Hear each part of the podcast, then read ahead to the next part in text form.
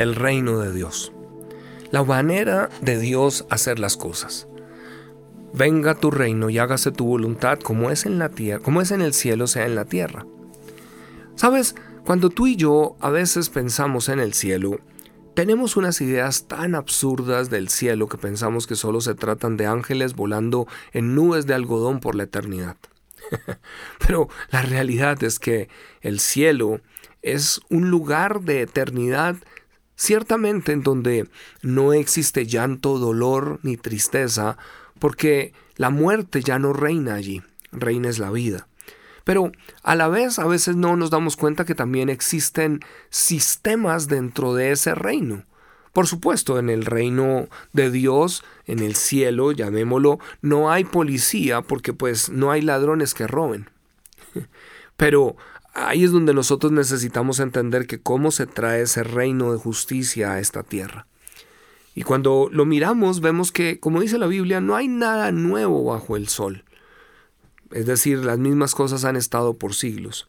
Pero en la medida en que los pueblos han venido a buscar a Dios, se han encontrado con la revelación de cómo crear sociedades justas.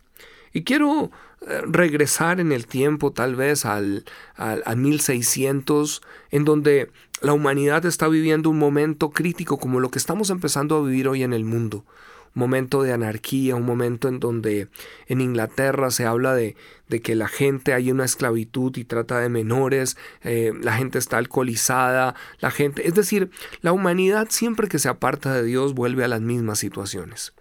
Pero cuando empieza algo llamado la reforma protestante o la iluminación, es un momento en donde viene una revelación de la escritura.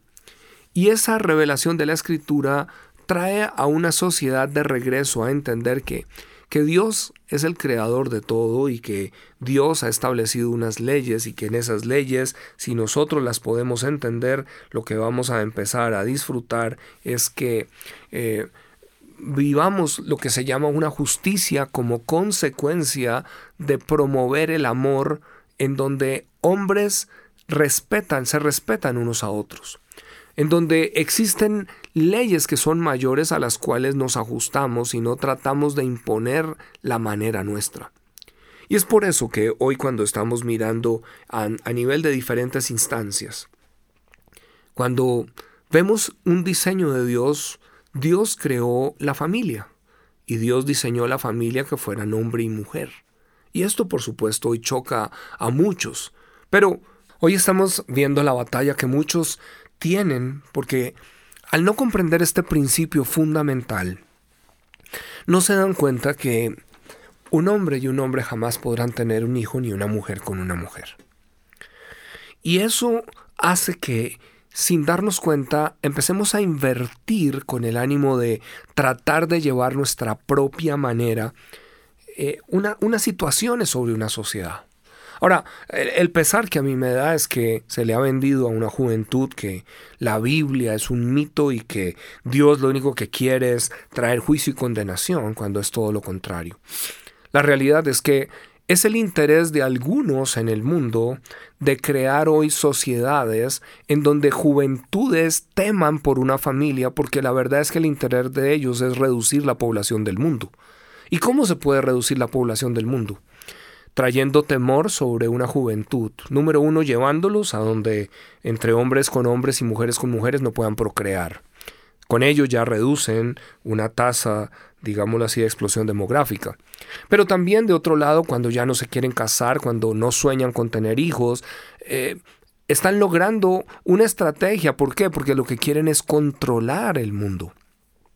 Y por eso Dios realmente se burla de ellos, porque esto está dando una vuelta y la verdad va a salir a la luz y la verdad se va a dar a conocer. Pero tú y yo como líderes e hijos de Dios necesitamos poder compartir estas verdades y ayudar a la gente a entender que Dios no está buscando destruir, sino buscando un futuro y una esperanza, que es lo que quiere dar a una humanidad. Padre, ayúdanos a entender estas verdades y ayúdanos a compartir tu verdad, porque necesitamos como nunca sociedades que abracen tu verdad.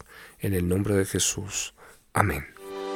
Tú puedes ayudarnos a desarrollar más líderes a nivel mundial, haciendo tus donaciones voluntarias para este ministerio en el sitio web camilobedoya.com. Recuerda, juntos podemos transformar cada día a muchas más naciones.